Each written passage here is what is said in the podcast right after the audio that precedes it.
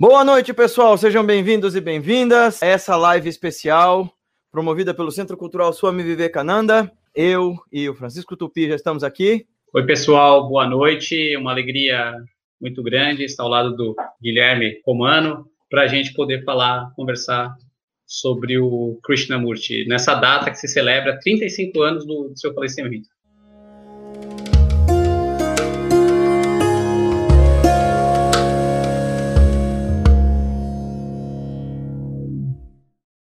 É isso aí. Bom, pessoal, sejam muito bem-vindos e bem-vindas. Antes de qualquer coisa, quem está pelo canal do Centro Cultural, quem está pelo nosso canal, por favor, pega esse link, manda para os teus amigos, chama mais gente para essa live, deixa seus comentários, deixa seu joinha, corre lá na página do Centro Cultural Swami Vivekananda no Facebook, compartilha com seus amigos, manda pelo seu WhatsApp, pelo seu Instagram. Vamos fomentar essa discussão, porque hoje o assunto é especial. Nós vamos falar de uma das mentes mais brilhantes uh, que passaram pelo nosso mundo e que marcaram e que marcou presença com ideias muito originais no século XX e que vão reverberar durante muito tempo. E é sobre isso que a gente vai falar hoje. Só meus óculos, por favor. Muito bem. Antes da gente começar, uh, a gente vai fazer da seguinte maneira. Deixa eu contar para vocês como é que vai funcionar a live. Obrigado. Como é que vai funcionar a live? para a gente ir participando. Vão deixando seus comentários, vão deixando suas críticas, sugestões, perguntas. A gente vai fazer eh, três grandes movimentos aqui nessa, nessa exposição. Primeiro, nós vamos falar da vida do Krishnamurti e algumas das ideias dele. Uh, depois, uh, o Francisco vai abordar com mais profundidade a parte do Krishnamurti educador, uh, que é a parte com a qual ele teve profundo contato lá em Ohio. E aí nós vamos abrir para nosso diálogo, perguntas e respostas e tal. Então nós temos um encontro aí até as oito da noite e talvez um pouquinho. Tá, então é isso. Vamos começar do princípio, né, Francisco? Vamos nos apresentar para o pessoal ficar mais à vontade. Pode começar. É, eu sou é, o Francisco Tupi, eu trabalho com educação, eu sou um professor de tecnologia educacional, o meu mestrado, meu doutorado são ligados a videogame, videogame é meu objeto de pesquisa, mas eu tenho uma profunda identificação com a cultura oriental, seja pela prática de artes marciais, é, por autores, pensadores, e no, no meu berço, né, é, uma da, das heranças paternas foi a leitura, foi o conhecimento do, do Krishnamurti, que mais para frente eu encontro. Mas esse sou eu, Tupi. Bom, uh, eu sou Guilherme Romano, para quem não me conhece, sou filósofo de formação. Ah, agora melhorou a luz, né?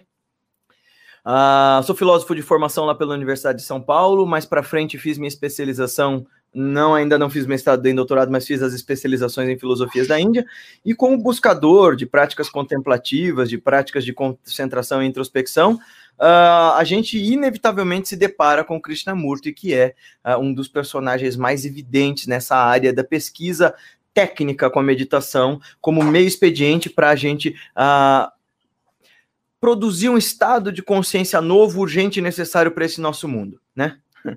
Então, eu e o Francisco foi engraçado, porque nós tivemos contato com o trabalho do Krishnamurti, que é um só, mas ele se apresentou, ele sempre fez questão de se apresentar é, de acordo com cada cultura, da maneira como aquela cultura o recebia.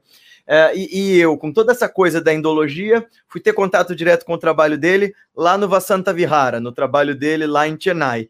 E o Francisco foi ter contato com o trabalho dele lá em Ohio, que era a sede do trabalho dele nos Estados Unidos, né, Francisco? Sim, é... mas antes disso, tem uma, tem uma questão quase que, que afetiva e aí também eu convido você a falar desse encontro ou, desse conhecimento, porque o que, que acontece?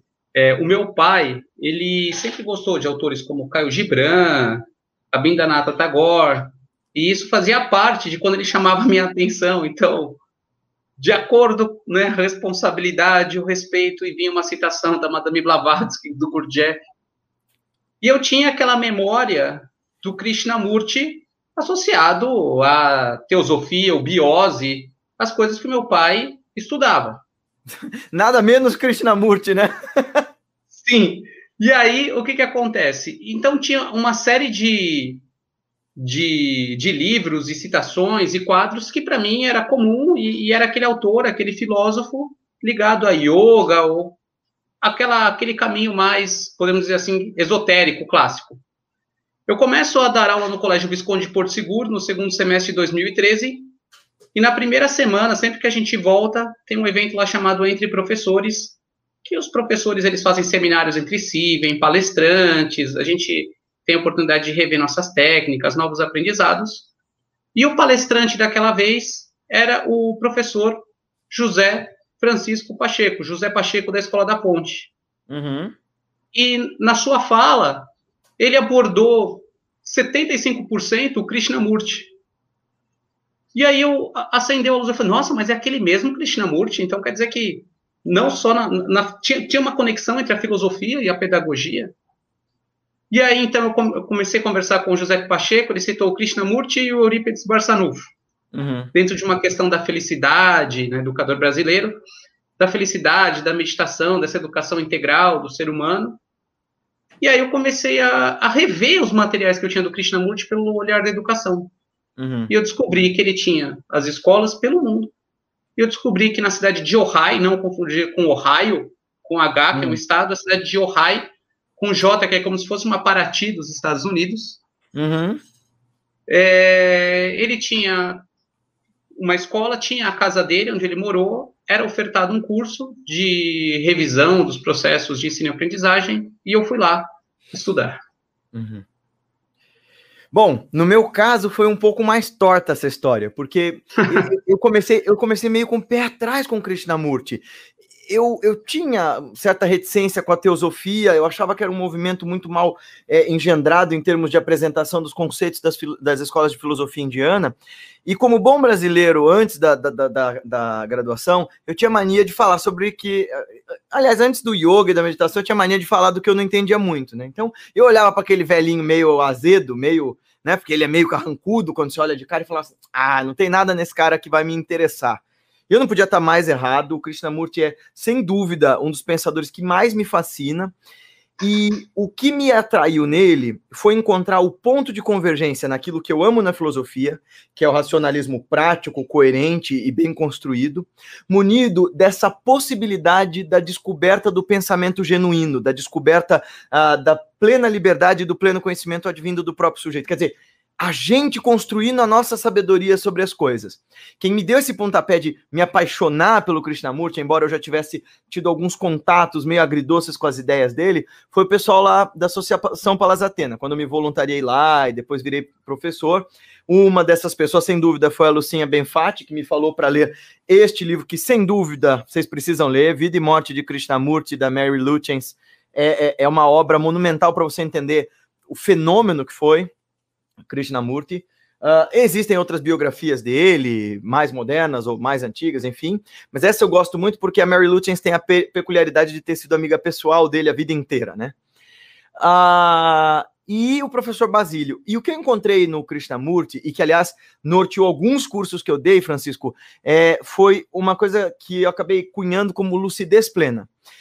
Ele e mais alguns outros pensadores como Chogyam Trungpa, ou aqui no Brasil, o Rabino Newton Bonder, são essas pessoas que conseguem construir um pensamento que fala do que a gente pode chamar de sagrado, uh, de é, absoluto, mas de uma maneira muito, muito lúcida, sem todos os maneirismos, sem todas as afobações, sem toda essa ansiedade por fenômenos que a gente tem aqui no Ocidente, sabe? E sobretudo aqui no Brasil, que é super místico, né?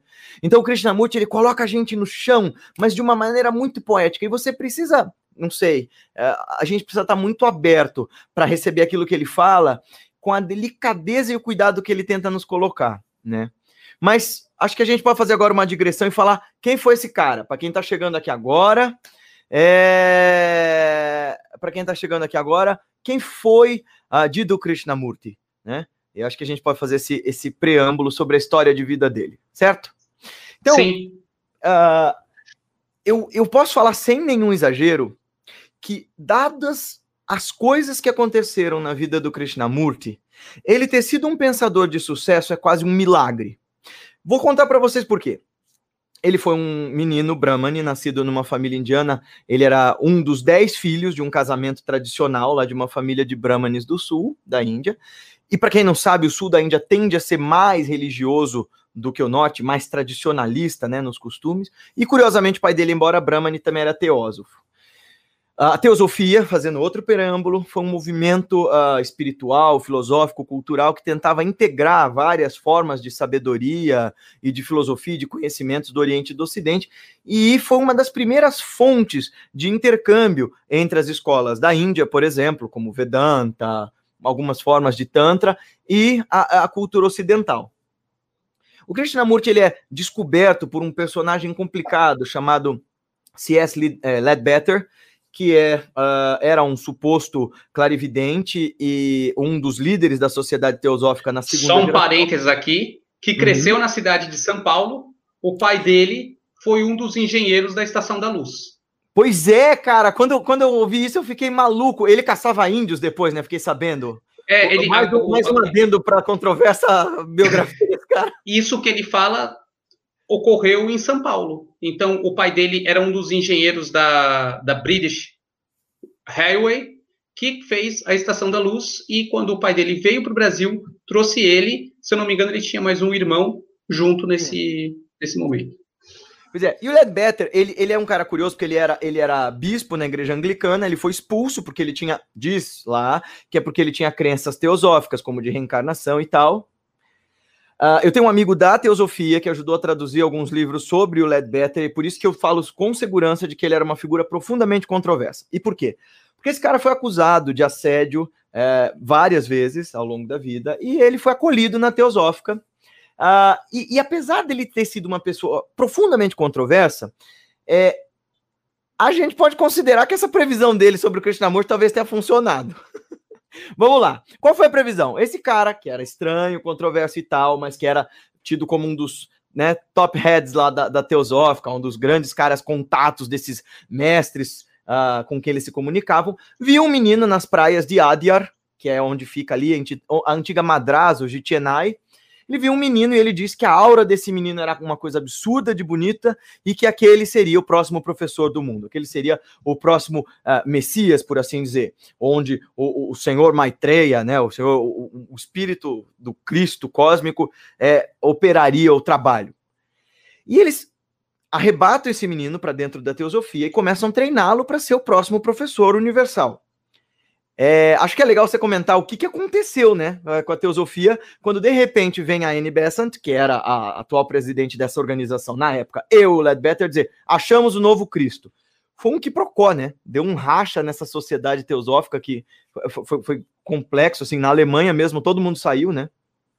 É, o, isso é, é muito interessante, porque apesar de, para nós, soar como conflituoso, e a gente não vivendo, não sabe o quão conflituoso foi, mas em nenhum momento o Krishnamurti nega isso na história dele. Ah, sim. No meu canal pessoal tem um, tem um memorial dele, é um lugar assim maravilhoso no meio do deserto, tem um como se fosse um labirinto e começa exatamente com essa história. Então a gente tem a primeira fase da teosofia, que é a Madame Blavatsky, uhum. e ela tem dois discípulos, que é a Annie Besant e o Charles Lidebetter.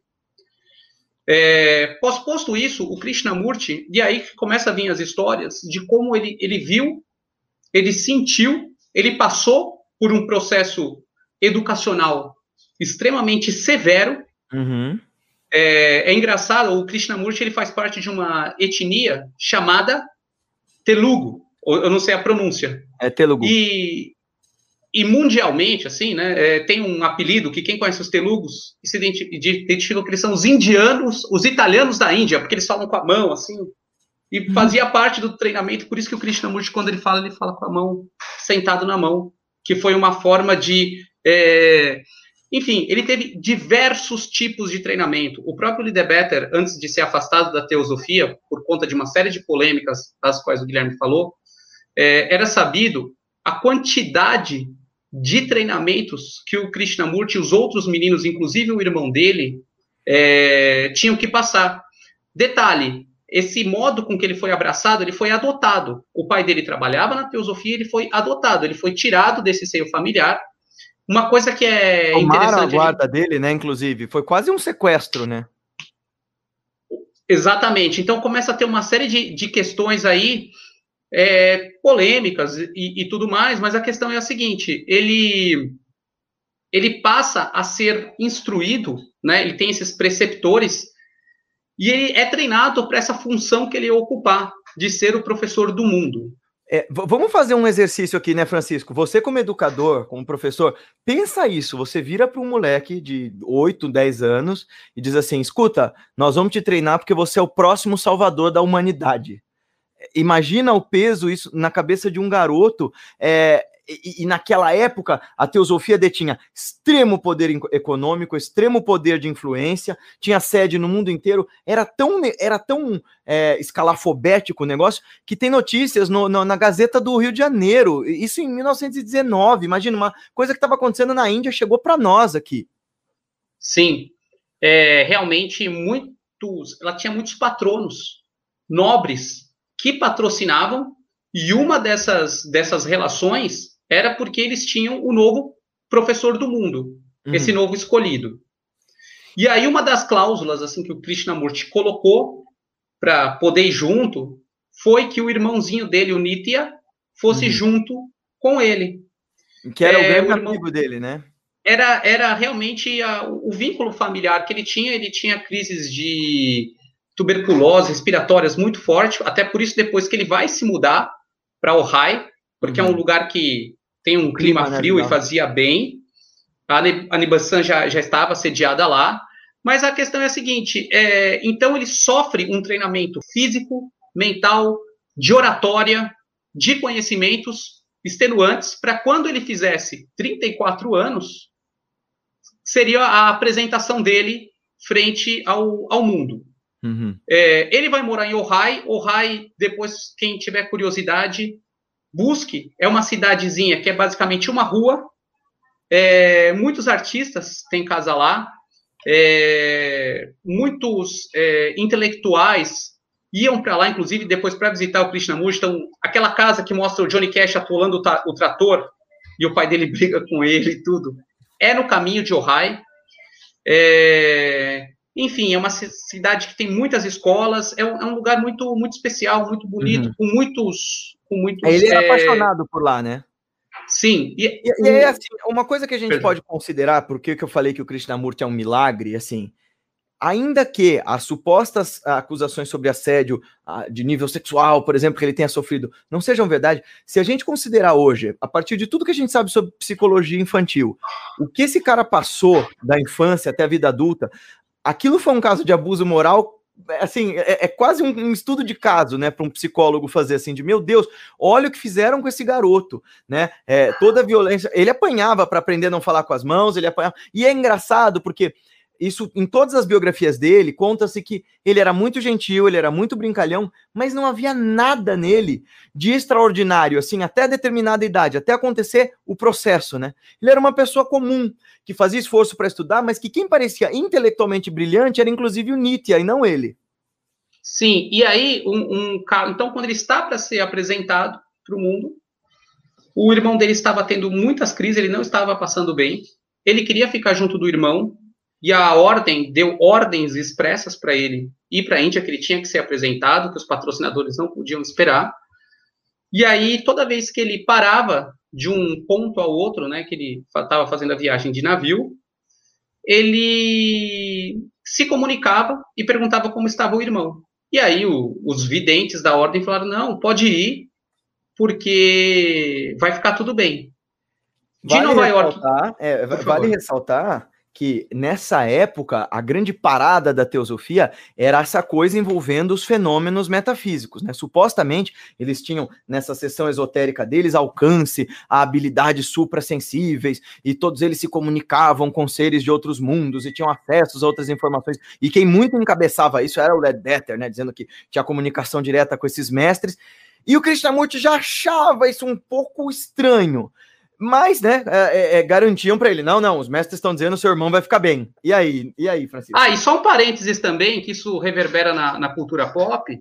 É, a gente tinha uma série de, de personagens, então a gente tem os heróis que são mecânicos, os, a ficção científica ela se baseia tanto na tecnologia quanto no misticismo. Mas por que, que eu estou falando isso? Tanto o Mandrake, que é da era dos pulps, mais antigo, quanto recentemente o sucesso da Marvel, o Doutor Estranho, foi baseado na história da Madame Blavatsky. Que o que, uhum. que acontece? É a pessoa que vai para uma jornada em busca de si mesmo, encontra um mestre, esse mestre vai ter outros mestres ascensos, né, outros mestres, e ali é conferido poderes e tudo mais. Então, esses super-heróis são baseados, seja da DC, seja da Marvel, foram baseados nessa, nessa é, história. É, é, um tema, é um tema comum, né? Essa coisa de buscar o discípulo. É um tema, um tema que o Joseph Campbell também trabalhou com bastante profundidade, essa coisa de ir a uma terra distante, procurar mestres, mas essa é a história que fundou a teosofia, né? Sim. Mas assim, o que acontece é que o Nietzsche morre, né? Nesse processo dessas viagens dele. Quando ele o chega irmão, em Londres, é, isso, isso é bem importante, desculpa lhe interromper. Assim, quando ele, ele pega o navio de Nova York a Londres, ele fala com o Rai e o irmão falece. E aí o périplo de Londres até a Índia, ele redige a carta de apresentação, o que seria a carta de apresentação dele, que na verdade é a carta dentro da teosofia foi fundada uma outra ordem, que era a, a ordem, ordem, da, estrela, estrela é. do Oriente, que aliás lá tem uma foto muito bonita, aquela imagem que aparece ele com dote, com manto e um medalhão seria a, uma roupa cerimonial dessa ordem. Uhum. É, e aí que ele faz um manifesto falando que ele não era é, coisa nenhuma. Esse, é, eu acho que vale a pena ler isso. Eu vou, por favor, vou por um favor. Um disso, porque, sim, gente, o cara foi preparado para ser o Messias, de uma organização extremamente influente e poderosa, e até essa altura, ele estava com 20 e poucos anos, ele já tinha ganhado propriedades na Europa, na América uh, e na Índia, propriedades físicas, terras e tal, inclusive um castelo chamado Castelo Erd, lá na, na Holanda, eh, o castelo ia ser dele, e ele chega nessa grande conferência mundial e rompe com tudo isso só pela coragem de quebrar com isso e dizer eu serei fiel a essa minha investigação. Aliás, tá faltando a gente contar uma coisa muito importante que aconteceu antes da morte do Nietzsche, né, da qual o irmão dele presenciou, que foi essa mudança do menino Krishnamurti, o cara que era tido pelas pessoas da época como um cara muito bonito, muito tímido e meio sem jeito, no professor Krishnamurti, que foi um tal de processo que rolou, né? Acontece assim, num belo dia, ele estava com o irmão e mais alguns amigos lá em Ohio e rola um processo com ele. Um processo sobre o qual ele não gostava de falar muito, então acho que seria meio sacanagem da minha parte ou do Francisco tentar explicar o que foi. O que a gente pode tentar é contar como contaram, né, Francisco? Com certeza. E assim, o processo foi supostamente ou aparentemente outras consciências ou uma expansão de consciência dele mesmo começou a se manifestar. É, no começo, inclusive, a, na, nas biografias, é como se uma outra pessoa tomasse conta do Krishnamurti e falasse dele na terceira pessoa, como uma incorporação para quem é, sei lá, do espiritismo ou dessas vias uh, esotéricas, enfim. E, e, a partir dali ele começa a dizer: olha, um trabalho vai começar, é muito importante, a gente está preparando esse corpo com uma tremenda energia. E aí todo mundo diz, todo mundo que estava lá fala: cara, foi um negócio inacreditável. É, os relatos são muito interessantes. Quer é, falar só, um, só, um, só um parênteses disso. Havia uma árvore na qual ele meditava, no, no Pine Cottage, que é onde nasceu a casa dele, que é onde ele sempre morou, e onde surgiram as duas escolas, as quais ele fundou. Tem essa árvore até hoje, está aqui uma folha dessa árvore. A Pepper Tree, que é como se fosse uhum. um salgueiro. Uhum. É, recentemente essa árvore foi atingida por um, por um raio, mas uh, o, o, local que ele fez essa, que ele estava fazendo essa, essa meditação foi, foi nessa árvore. Que um, um dos relatos é, ó, você iria ler uma carta onde ele A gente vai chegar esquece. lá, calma. A gente precisou fazer essa digressão para você entender como é que ele virou essa pessoa dessa carta. Então, vamos seguir o que a Kátia falou. Lê a carta, é. já mostrei assim, Porque, assim, nesse processo, desse, nesse despertar, é, as pessoas começaram a tentar dizer: ah, é o senhor Maitreya, ah, é fulano de tal. E ele, ele respondia, e tinha coisas do tipo. Tem até uma carta aqui que o, o, a, o irmão dele é, transcreveu, dizendo: Meu, Meus filhos, eu estou satisfeito com sua resistência sua coragem. Tem sido uma longa luta e até onde nós chegamos, um êxito e tal. O despertar dele foi um negócio tão fora do comum que, por exemplo, uh, o o Ledbetter, quando ficou sabendo lá em Sydney sobre esse despertar dele, disse assim: Eu não entendo disso, porque quando minha Kundalini despertou, não foi assim. O Krishnamurti sentia profundas dores quando ele tinha esse processo, né? Dores físicas. E essas dores eram quase dores estáticas. Ele rompia dessas dores estáticas e essas consciências sublimes, essas mensagens sublimes começavam a transcorrer através dele. Depois disso, aí a NB San quis acelerar o processo e apresentar ele para o mundo, dizendo: Nossa, uau, acho que ele está pronto, né? E foi nesse processo espontâneo de despertar, que a gente não sabe muito bem explicar o que rolou, é que o Krishnamurti, com sua autenticidade e seu vigor, começou a aparecer para o mundo. Aí o irmão dele morre, ele está a caminho dessa conferência. Ah, e só um parênteses também, viu, Guilherme? Só um parênteses hum. que a hum. gente não pode deixar de, de citar, que ele hum. mesmo uh, chegou também a, a colocar que não só essa experiência, mas outras experiências metafísicas, extrasensoriais que ele teve, inclusive com a mãe dele quando criança, ele atribui que eram próprias manifestações da própria psique dele. Então, até isso também ele, ele chegou a questionar não, é, não querendo vender cuidado, um né? fenômeno, né? né? Exatamente. É, ele, ele, tem esse cuidado de dizer assim, não que não tivesse havido nada, mas assim, será? E ele sempre fala isso, olha, essa foi a minha experiência, mas será que eu não sou maluco? Isso ele fala até na última palestra dele, quando ele explica o que para ele é meditação. Ele diz assim: não concordem comigo, o orador, the speaker, é, é, é the speaker may be nuts. Né? Ele fala: ah, o, o orador pode ser só um maluco, mas analisa o que eu estou falando. Isso pessoal que, que acompanha nosso trabalho lá no nosso canal e que pergunta tanto sobre fenômeno, o Krishnamurti é um dos meus grandes motivadores para dizer assim: o fenômeno não importa, porque um dos caras que mais viveu as coisas de fenômenos está dizendo assim: só importa se te transforma enquanto indivíduo. E, e quando você tenta dar explicação para isso, você mata a verdade possível de ser apreendida ali. É isso que ele diz nessa carta. Olha a magnitude dessa declaração. Vamos lá. No primeiro encontro do acampamento de homem, no dia 3 de agosto, na presença da senhora Bessan e de mais 3 mil membros, com centenas de holandeses ouvindo no rádio, ele pôs fim a um período de sua própria história. Parte do que disse encontra-se a seguir. Sustento que a verdade é uma terra sem caminhos, e vocês não podem aproximar-se dela por nenhum caminho, nenhuma religião, nenhuma seita. Este é meu ponto de vista e a ele adiro absoluta e incondicionalmente. Se compreenderem isso em primeiro lugar, verão que é impossível organizar uma crença. A crença é uma questão puramente individual e não podemos nem devemos organizá-la. Se assim o fizermos, ela morrerá, ficará cristalizada, tornar-se-á um credo, uma mera seita, uma religião para ser imposta aos outros. Ah, deixa eu ver aqui a parte final, que eu acho muito, muito bonito. Cadê aqui? Ah... Há 18 anos vocês vêm se preparando para o acontecimento, para o advento do instrutor do mundo. Por 18 anos vocês se organizaram, procurando alguém capaz de dar-lhes novo deleite a seus corações e mentes e de transformar suas vidas, de dar-lhes uma nova compreensão. Alguém que os elevaria a um novo plano de vida, que lhes daria um novo encorajamento, que os libertaria. E agora um, vejam, vejam o que está acontecendo. Considerem, pensem consigo mesmos e descubram de que maneira essa crença tornou-os diferente. Diferentes. Não superficialmente diferentes, pelo fato de portarem uma insígnia que é trivial, absurda.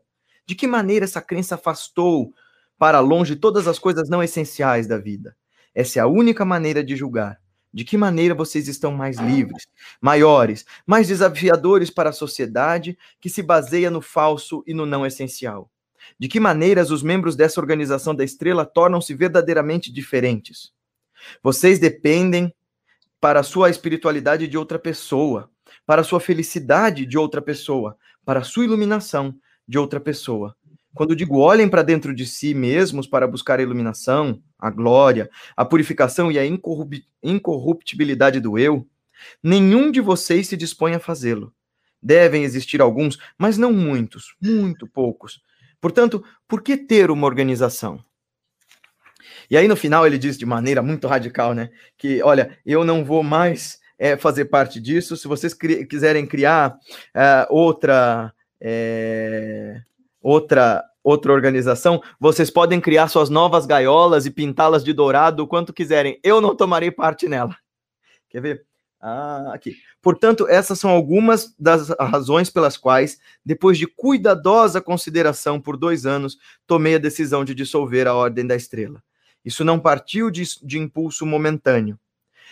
Não fui persuadido por ninguém, ninguém me persuade nessas coisas. Uh, vocês podem formar outras organizações e esperar outra pessoa. Não me preocupo com isso, nem em criar novas prisões, novas decorações para essas prisões. Minha única preocupação é tornar os homens absoluta e incondicionalmente livres. E o trabalho dele pela vida inteira foi isso: investigar com muito critério e muita seriedade como produzir essa liberdade autêntica, sem fronteiras e sem barreiras no ser humano. A que se pese as contradições da história do Krishnamurti, eu acho de um vigor e de uma potência e de uma originalidade o pensamento dele sem par. Claro, quem estuda a, filosofia indiana, como, como eu estudei, Francisco, vai perceber que há, há, há, inúmeras semelhanças nas ideias radicais do Krishnamurti com a essência do Sanatana Dharma, né, do hinduísmo, ou seja, Vedanta, Tantra. Há, há uma semelhança incontestável com a essência do budismo, mas a gente chegou a conversar isso na nossa primeira, na nossa primeira conversa, né? Eu não sei se é porque, claro que o Krishnamurti estudou todas essas coisas quando ele era jovem, ou se porque, a partir dessa, talvez, iluminação dele, ele não tenha descoberto espontaneamente essa que é a essência da verdade de todos os caminhos. É curioso porque lá no Vasanta Vihara, os Krishnamurtianos, ele nunca quis isso, ele nunca quis seguidores dele, mas para todos os defeitos, quem estuda o pensamento dele vai dizer assim: é engraçado que a teosofia ache, como Ledbetter achava, que o advento do professor do mundo falhou. Porque ele foi a essência da teosofia. O Krishnamurti ele conseguiu manifestar em si essa coisa de não há religião maior do que a verdade. Não há dogma, credo, sistema, conceito maior do que essa verdade que silenciosa e indiscutivelmente se manifesta na mente daqueles, daquelas que se dispõem a perceber a essencialidade simples das coisas. É, só um, um, rápido parênteses ainda histórico, e aí retornando isso, dessa leitura que o Guilherme fez e dessa fala que o Guilherme fez, é, que realmente ela abre aqui a gente para pensar uma série de coisas. O Carlos CK também aqui falou e foi coerente com o que disse nessa ocasião por toda a sua vida, de fato. O fato todo é o seguinte: é, era tão grande a briga de poder dentro da teosofia que quem queria ter sido escolhido, olha, eu estou falando isso do ponto de vista do que eu li, dos historiadores que acompanharam. Se alguém tiver uma outra vertente dessa história, a gente também está aberto aqui, enfim. Mas a questão é a seguinte: quem queria ter sido escolhido, quem queria ter ocupado esse cargo de liderança era o Rudolf Steiner. Ele não gostava da escolha da Bessan em relação ao Krishnamurti.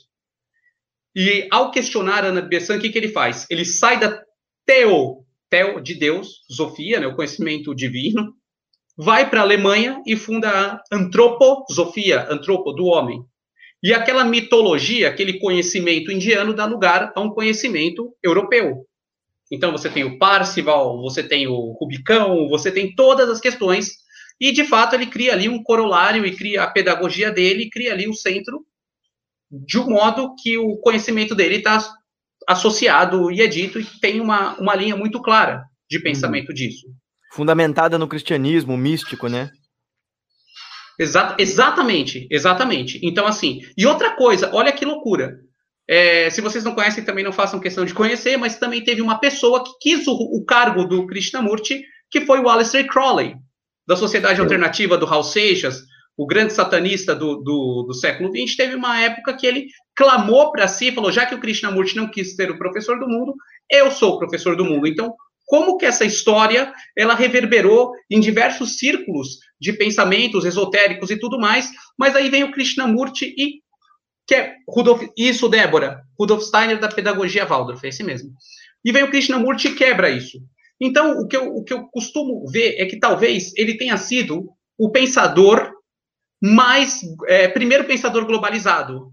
Ele nasce na Índia, ele é educado na Europa, ele tenta passar no vestibular em Oxford, ele não consegue, então ele começa a ver todas aquelas questões que ele fala a respeito da não se compare, a educação é uma terra sem caminhos, que ele já havia escrito, e a partir daí ele começa a ter uma percepção e uma fala. Então, quando ele fala a palavra God, Deus, ele não necessariamente está falando do, do Deus das religiões abrâmicas, da o Deus do hinduísmo. Deus, né? Ele está falando do conceito Deus e da percepção que se tem em relação ao divino. E aí, o que, que acontece em função disso? É, recentemente eu vi um documentário é, sobre o Swami Prabhupada, e existe uma crítica, né, falando que ele, enquanto o Prabhupada conseguia pregar para as pessoas é, da periferia, as pessoas que estavam ali, que os, os homeless, né, as pessoas que não tinham casa, ele estava, o Krishnamurti estava nos grandes centros. Uhum. Mas isso veio fruto da educação que ele teve, como ele foi apresentado para a sociedade. Mas você vê que curioso como isso, como isso é, é, é, é também inédito, porque assim, continuando na história, o Krishnamurti, depois que ele rompe com a teosofia e diz, agora eu vou ensinar uma coisa nova, poderia ser que as pessoas sérias não quisessem ouvi-lo. Vão falar assim: ah, esse é aquele suposto Messias daquela organização estranha. Ah, deixa esse cara para lá. O que aconteceu ao contrário, ele tinha um magnetismo, um carisma e uma força tão poderosas que as mentes mais brilhantes do seu tempo queriam entender o que ele queria dizer. Dentre essas mentes, uh, algumas das mais célebres são o Aldous Huxley, o, o próprio Joseph Campbell conheceu o Krishnamurti e ficou fascinado por ele. Steve Jobs. Steve Jobs, Steve mas assim, Jobs. assim, que, que, assim uh, uh, um dos caras que fundou uma das grandes teorias do, convívio e que é muito pouco explorada hoje, porque a gente conhece o trabalho dele como físico, é, que é o David Bohm, né, que era grande amigo do Krishnamurti no fim da vida. O David Bohm foi um dos caras que fundamentou a teoria do diálogo, a estrutura do diálogo como um sistema para o autoconhecimento e para harmonizar, apaziguar os caminhos da sociedade. E o David Bohm, pouca gente que ouve o David Bohm enquanto teórico do diálogo, sabe que ele estruturou isso por causa do contato dele com o Krishnamurti. Né? Então, assim, é, o, o Krishnamurti ele causou impacto nos mais sofisticados meios intelectuais do seu tempo, o que não é pouca coisa. É, e aí tem uma série de personalidades, né? Por exemplo, o Aldous Huxley, com toda a, a questão da, do pacifismo, ele é um dos fundadores da escola, junto do Krishnamurti. Então, assim, o Rai fica uma hora e meia, duas de Hollywood. Então, os artistas queriam ir lá, porque eles tinham uma noção, é, principalmente aquela era hippie, pós-hippie, né, que tinha todos aqueles mestres, os gurus, que usavam dotes e roupa. E quem que era aquele cara que não pregava uma doutrina específica, que chegava para ele e falava, mas qual é o nome da sua filosofia? Ele falou, não tem nome. Tem o que eu estudei e descobri. Agora vai você e vira seu próprio guru. Vai você, pega o seu conhecimento e descobre. A gente precisa favor. fazer dois parênteses aqui. Eu, eu, eu uma vez falei para um amigo meu que é é, profundo estudioso do Sanatana Dharma, eu falei que, para mim, se o Krishnamurti teve uma missão além da daquela de instruir com sua própria filosofia o mundo, dando essa mensagem potente, eu acho que uma das funções dele foi realmente desmantelar a teosofia tal qual ela estava naquele ponto, com seu poderio econômico e, e influência e tal. E ele disse: Olha, eu não acho que ele desmantelou nada, porque depois que a teosofia se esvaziou, proliferaram-se um monte de, de, de é, movimentos esotéricos vindos da teosofia, como, por exemplo, Fraternidade Branca, a própria eubiose nasceu diretamente da teosofia. Quem não sabe, a Sociedade Brasileira de Eubiose era de um teósofo que, quando soube do advento do Krishnamurti, saiu, assim como o, o Steiner saiu para fundar a antroposofia. Mas mesmo assim, o, o Krishnamurti ele deu um novo corpo para essa coisa de pesquisar o Oriente. Porque agora, século XXI, a gente está parando para estudar outra vez as ciências contemplativas como ciência.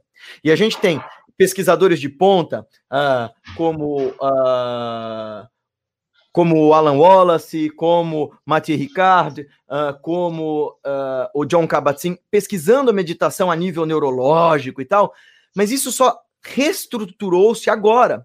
Porque na década de 60 e 70, todo mundo queria pesquisar meditação, mas a coisa se tornou tão cansativamente esotérica, tão cansativamente cheia de discursos e firulas por conta de todo o movimento hippie, toda essa geração uh, uh, da, da, da, da, nova era e tal, que a, a academia parou de dar para as ciências contemplativas a, a, importância que ela poderia ter.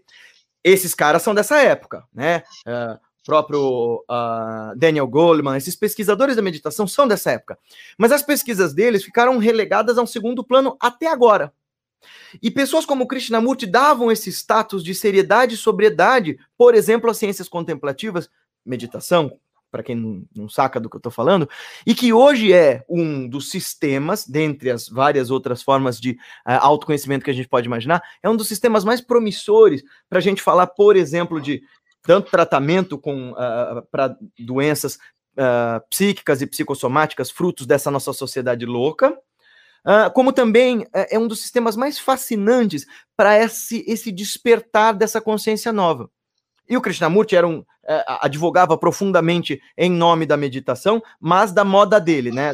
Era a meditação como ele explicava, e a gente vai falar um pouquinho disso daqui a pouco.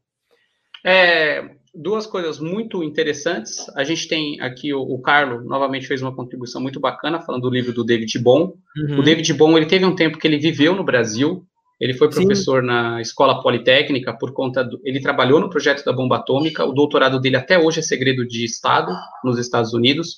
E o Einstein faz uma ligação para a USP pedindo ajuda para poder acolher ele. Recentemente foi defendido um doutorado na PUC pela Juliane Genevieve, é, orientado pelo professor José Luiz Goldfarb, com esse é, dentro da história da ciência, com essa temática, essa trajetória do David Bohm, o pensamento dele.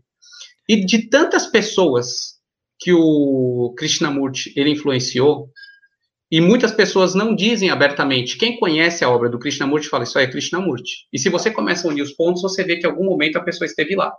Então, pessoas que, de uma certa forma, bebem na fonte, citando ou não. O Deepak Chopra.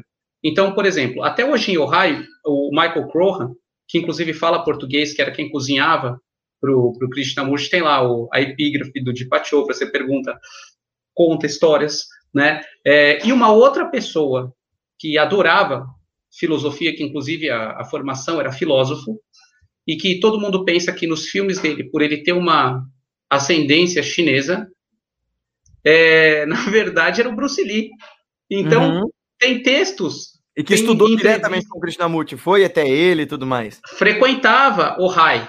E aí, quando, naquele filme, o é, The Island, Enter the Dragon, eu não vou lembrar agora, acho que é Operação Dragão, alguma coisa do gênero, aquela frase quando ele treina o aluno dele, não olha para o seu dedo, porque assim você perde a imensidão do universo, são exatamente frases que o Krishnamurti tem registrado, tanto em livros quanto em palestras.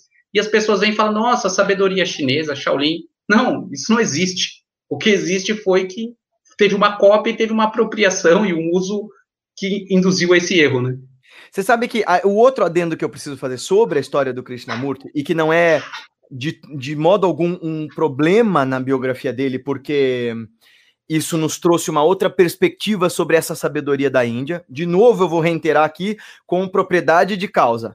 O Krishnamurti traz consigo, seja porque essas verdades sejam, sei lá, universais e espontâneas, ou porque ele as estudou, ele traz consigo a essência dos ensinamentos das grandes tradições da Índia, que estava desde sempre, isso para quem nunca estudou filosofia indiana, a Índia sempre foi uma terra de debates, tremendos debates, abertos. Então, se você pega, por exemplo, um texto chamado. Uh... Oh, meu Deus, agora não vou lembrar. É, Sarvadarshana Sangraha. É um texto medieval em que um, um filósofo uh, Ramanuja, ah, é Ramanuja? Eu acho que é Ramanuja, ele,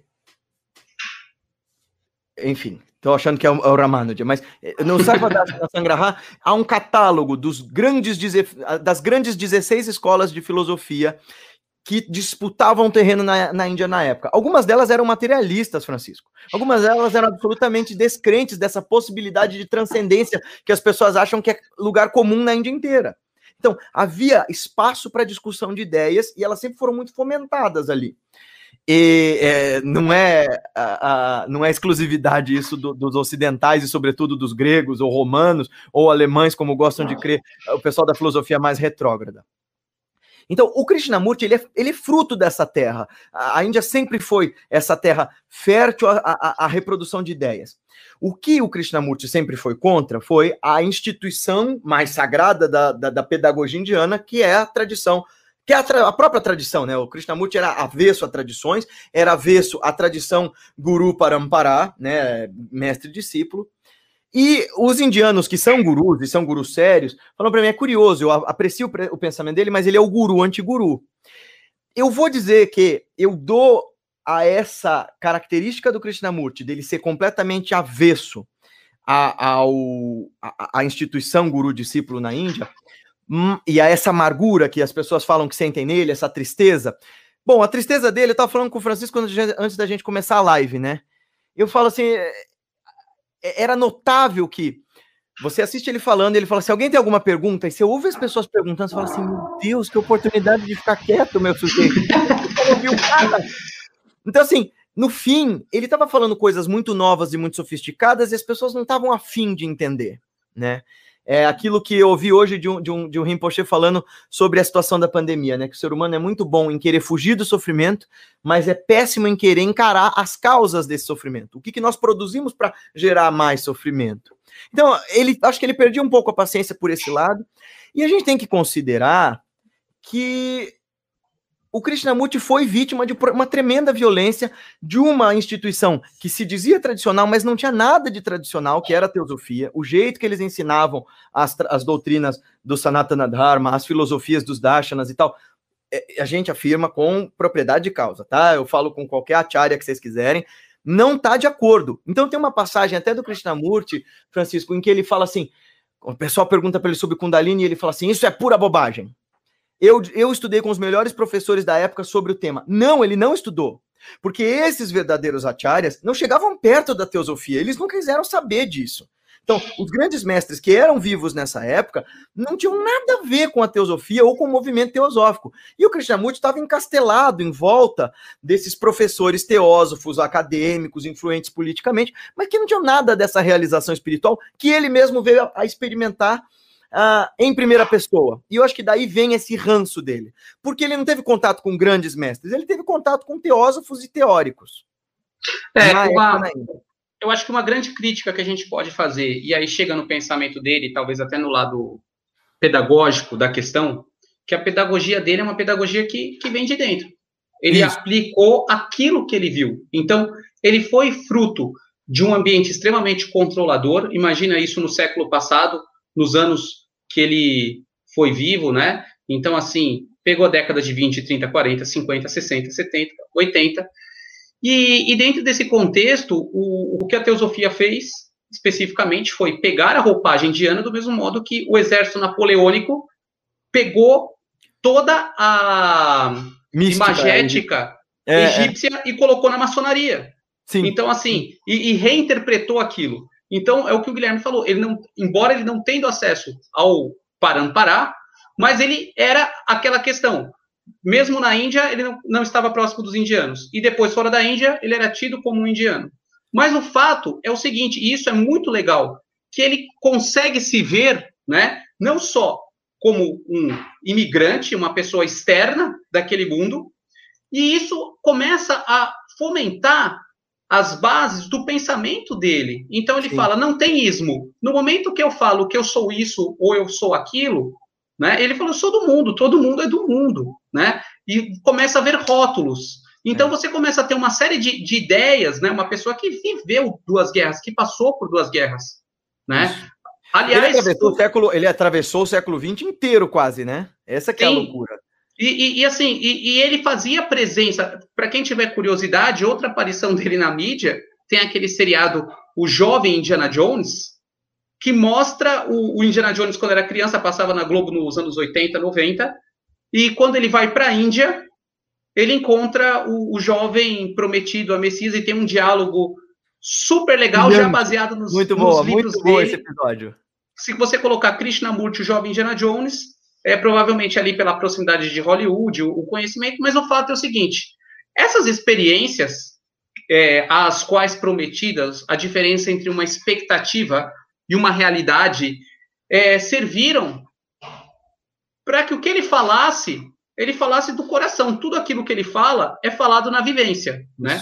É, uma das suas últimas palestras, se eu não me engano, até me corrijam, por favor, é, que ele fala sobre os computadores. Eu ia Na falar época... disso agora. então você fala e eu continuo. Então vai lá, vai lá. É, pega. Eu só vou fazer dois adendos aqui. Por favor. Uh, o primeiro adendo é, é, sobre a tua fala, é dizendo assim. Ele não teve. Realmente, é muito doido, porque ele era um indiano que não tinha contato com a própria cultura, a ponto dele ter desaprendido a falar o telugu. Ele não sabia falar mais a própria língua depois de determinado ponto da, própria, da, da vida dele. Gente, isso é de uma violência Sabe? A pessoa é tão treinada a falar inglês todos os dias que ele não lembrava como falar a própria língua. Então, uh, só que ele mostra, como um contemporâneo dele também mostrou, que essa iluminação descrita tão esmiuçadamente dentro de tantos textos ao longo de milênios na Índia, ela é possível de acontecer espontaneamente a indivíduos muito especiais. A outra pessoa que estava ali na Índia e que também adolescente teve seu despertar e nunca chegou perto do Krishnamurti e teria sido um encontro no mínimo é, fantástico, seria o, Rama, o Ramana Maharishi, né? Imagina que, que coisa tremenda os dois tendo um encontro assim, eu fico imaginando que teria sido um negócio muito impressionante. Uh, a outra coisa, eu só quero fazer um adendo no que o Carlo falou, que Ramanujan era matemático. Então, o Ramanujan que você está falando é do século XX, é, comecinho do século XX. O Ramanuja que eu falei é Ramanujacharya, fundador da, do Vishishtadvaita, uma escola uh, antiga. E eu estava errado também. Tem três grandes expoentes do Vedanta, para quem nunca ouviu falar, das grandes escolas. Geralmente a gente ouve falar do Shankaracharya. Adi Shankaracharya, com a escola monista, Advaita. Os outros dois grandes expoentes das várias escolas de Vedanta que tem são Ramanujacharya, ou Ramanuja, ou Ramanuja, e Madhvacharya. Então, quem escreveu esse tratado de filosofia, que eu fortemente recomendo que vocês deem uma olhada, é chama-se Madhvacharya. E ele quem escreveu esse texto de que, do qual eu falei, não é o Ramanuja matemático.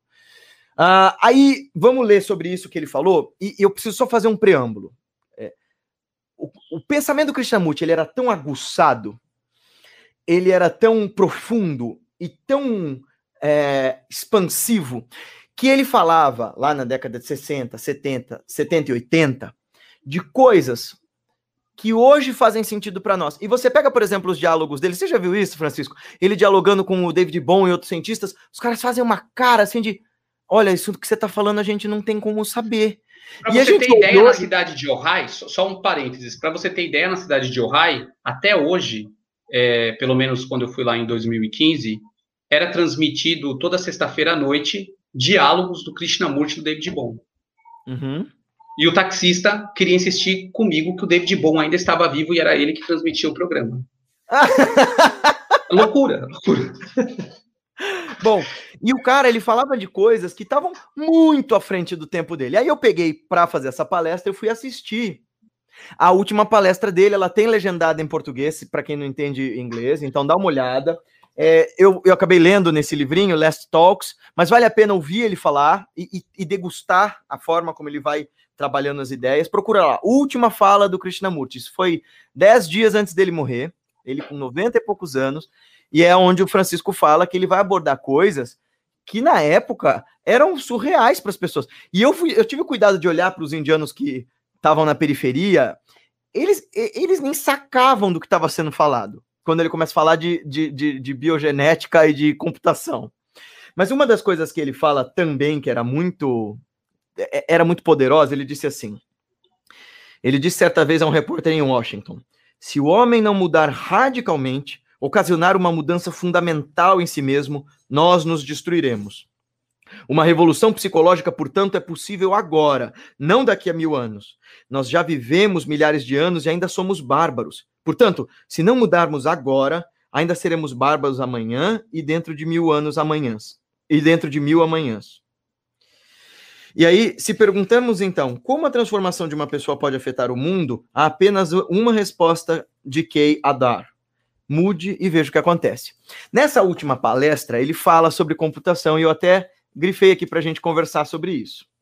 Ele diz assim: uh, eu, eu, vou ler direto do inglês e tentar ir traduzindo, então vocês vão me corrigindo, tá? É, nós vamos agora então investigar juntos. Por favor, mantenham suas mentes sempre aqui juntas. uh, não a natureza apenas do, do, das religiões, mas a do computador. Vocês sabem o que é computador? E aí na palestra fica um monte de gente assim, hã? Gente, essa palestra foi dada em 1986. Nessa época não existia computador doméstico, ninguém tinha computador nas suas casas. O Steve Jobs estava começando o trabalho dele, é, é, e, e, e o, o, o, Bill Gates, esses caras todos que revolucionaram o mundo da informática, estavam começando, né, né, Francisco? A ideia de um computador doméstico era, era inviável nessa época. E ele falava assim: vocês sabem o que é o computador? Então vamos falar sobre o computador. É uma máquina que, tem, que pode programar a si mesma e que a cada geração se supera. Aí ele diz assim: que o computador pode fazer qualquer, quase qualquer coisa é, que o homem pode fazer, isso já é posto. Ele pode criar todos os seus deuses, todas as suas teorias, todos os seus rituais. Ele pode até fazer isso melhor do que vocês. Então, o computador está vindo para o mundo e ele vai fazer com que seus cérebros tornem-se algo diferente. Gente, ele está falando isso baseado na profunda intuição que ele tinha das coisas, porque não tinha experiência empírica de, do ser humano lidando com o computador como a gente está fazendo nesse segundo. Ele disse: os computadores vão mudar seus cérebros radicalmente. Vocês ouviram já falar de engenharia genética? Eles estão, é, eles estão tentando quer vocês acreditem ou gostem disso ou não, mudar seu, seu completo comportamento. Essa, isso é engenharia genética. Eles estão tentando mudar sua forma de pensar. Quando a engenharia genética e a computação se encontrarem, o que será de você? Como será você enquanto um ser humano? Seus cérebros serão completamente alterados, sua forma de, de se comportar vai mudar. Eles podem é, remover todo o medo, toda a tristeza, todos os seus deuses. Eles vão fazer isso. Não se engane.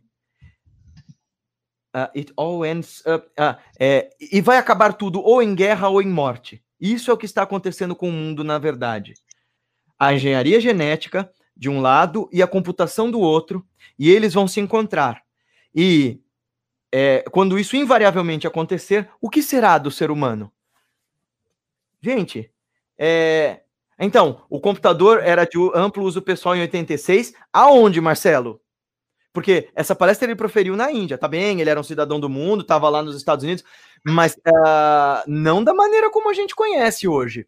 E, e, e fundamentalmente, não nos lugares em que ele estava percebendo. E não dessa maneira como ele estava percebendo uh, dá uma olhada de como era a computação naquela época, a gente não tinha esse alcance, e ele não tinha esse, esse alcance para perceber. É, é, é, ou seja, ele tinha esse alcance, mas ele não tinha essa percepção direta e empírica de, de como é que as coisas funcionariam dali para frente.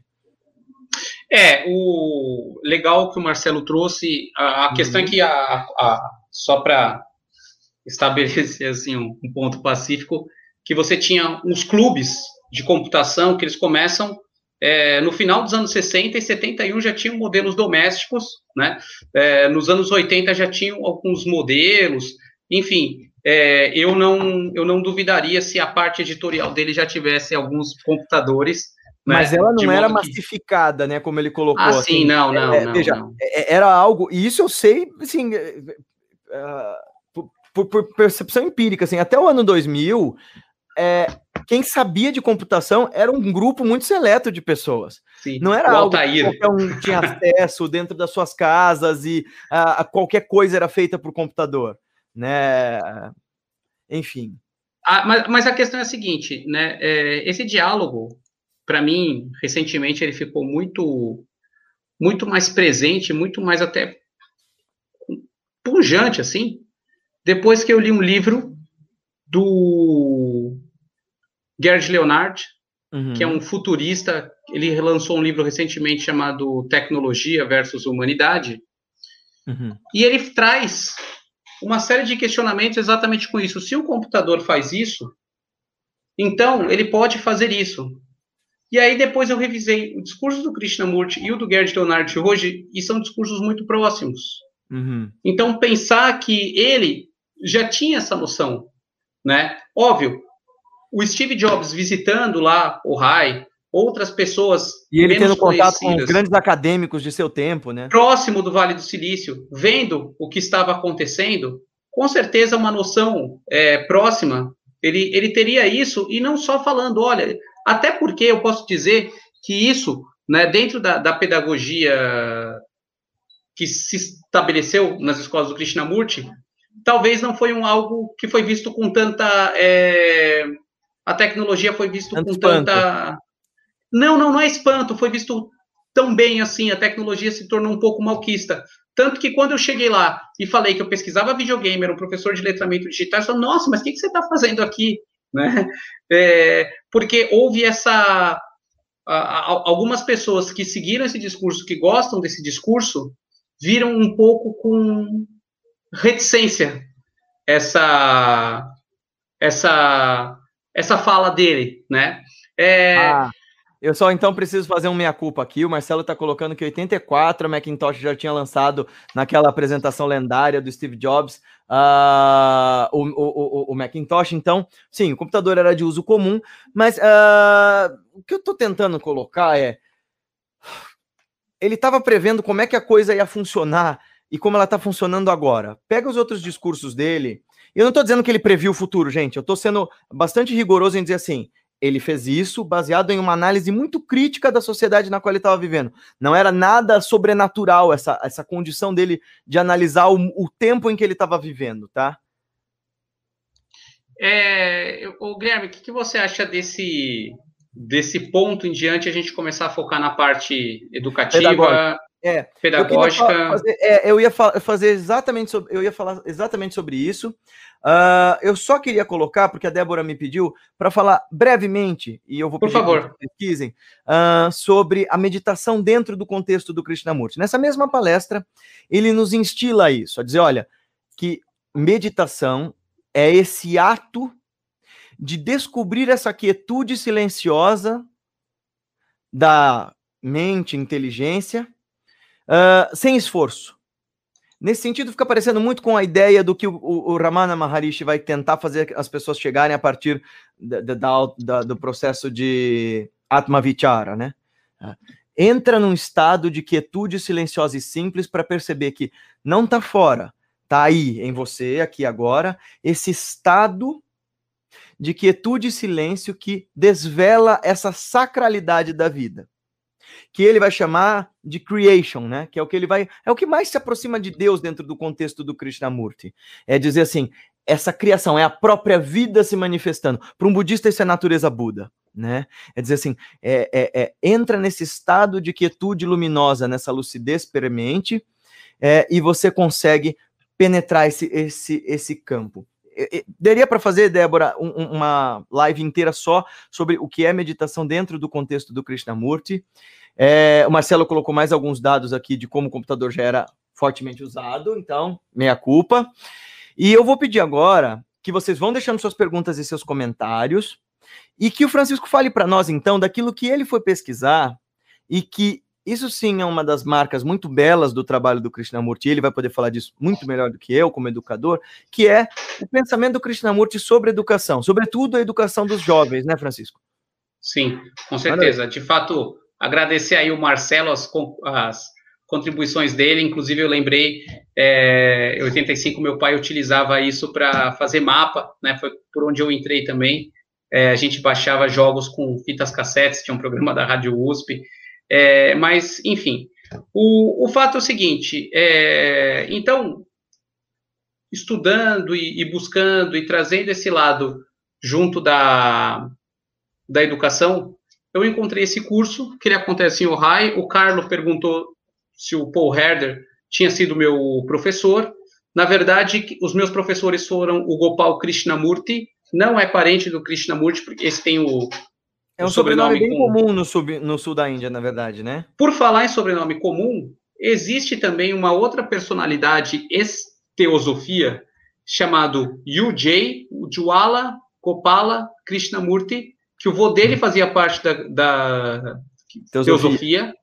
O vô dele sai e ele também nega o processo de iluminação. Então, é, embora falassem que ele era um iluminado, que ele era uma pessoa de, de grande potencialidade extrasensorial, ele também negava e ele depois ele começou a visitar muito é, o Krishnamurti. Sim, é, as escolas do Krishnamurti que seguem a linha específica, você tem uma escola em Ojai, na Califórnia, que é, esse, fica próximo, fica em Ventura County, próximo de Santa, Santa Bárbara, a uma hora e meia, duas de Los Angeles.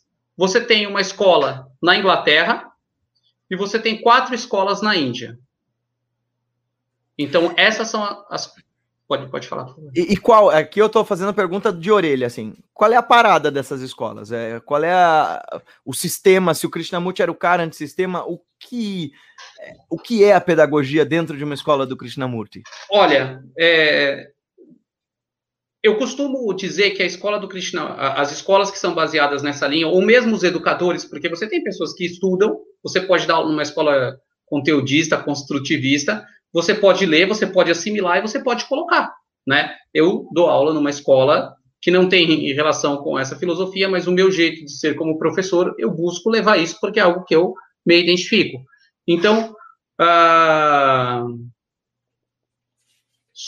Francisco, mas ele era contrário ao uso dos eletrônicos na pedagogia? Confesso que sou extremamente resistente a games, oh, obrigado. Confesso que sou extremamente resistente a games com os meus filhos, mas é tão difícil. Às vezes me questiono se estou certo em limitar bastante o acesso. Poderia dar opinião? Obrigada pelos dois conhecimentos compartilhados. Eu vou responder a primeira parte da pergunta, depois a gente, se tiver tempo, responde a segunda. Não é que ele era contra, como aquela é a última palestra dele e ele coloca como uma parte crítica, uhum. ficou interpretado que aqueles que o seguiam, estavam mais próximos, entenderam que era para se afastar. Isso porque o cara falou: não tomem nada do que eu digo como garantido e absoluto, né? é, é, acabou gerando esse, essa, esse ruído, né? Mas, não, mas mesmo assim, é, então voltando para a questão da escola, então você tem uma questão que é a era muito interessante porque você ia para a escola, você tinha que primeira coisa ficar em silêncio. Não tinha técnica, não tinha nada de meditação. Ficar em silêncio. E assim, é, eu mesmo que sou uma pessoa hiperativa e irrequieta e milhões de pensamentos, talvez foi o mais próximo que eu consegui chegar de uma meditação, né? Mas basicamente o, o ensino do Krishnamurti você tem dois pontos. É, na educação formal, a gente tem aquela coisa que sempre tem os BLs, que é o Project Based Learning, o aprendizado baseado em projetos. Você uhum. tem o, o, o, Ele parte do pressuposto daquilo que se chama IQB, que é a que é o Inquire Based Learning, aprendizado baseado em projeto. Então, o que, que acontece? É você sempre questionar. Então, tem algumas escolas que se basearam no método dele e posteriormente romperam, ou, enfim, é, inicialmente é, estavam alinhadas com o pensamento dele e depois é, quiseram se dissociar, né, por razões políticas ou qualquer outra coisa assim. E aí começam a falar que tem toda a questão é, pré-socrática, aristotélica, maiêutica de fazer a questão. Então, a ideia seria que você começasse a se questionar, se questionar, duvidar daquilo que é falado, se observar. Outro ponto inicial também, não tomar partido. Então, você simplesmente observar as questões, até chegar no ponto máximo do que seria a a filosofia, o, o, a finalidade da filosofia, que seria uh, a awareness choiceless, né? Que seria você estar num estado de alerta, mas sem escolha. Você não reagir prontamente, você não reagir tomando partido, você é, evitar pontos de vista tanto competitivos quanto comparativos. Uma coisa que eu achei muito legal é na escola lá. dos nossos tempos, né, Francisco? Sim, sim. É, e, e, aí tem toda essa, essa questão que aí ele, o, o livro tem dois livros dessa parte de educação, que é o Educação e o Significado da Vida. Se você digitar no Google, você vai encontrar, tem na Amazon e tudo mais. E tem esse livro aqui, que inclusive o Carlos citou o nome dele, que é o Paul uhum. Herder, que ele tem esse livro aqui, Revolutionary Minds, que uhum. é do Paul Herder, que hoje é o diretor da escola lá de ou Grove School, a escola de que fica localizada na Califórnia, que ele comenta, olha, o sistema construtivo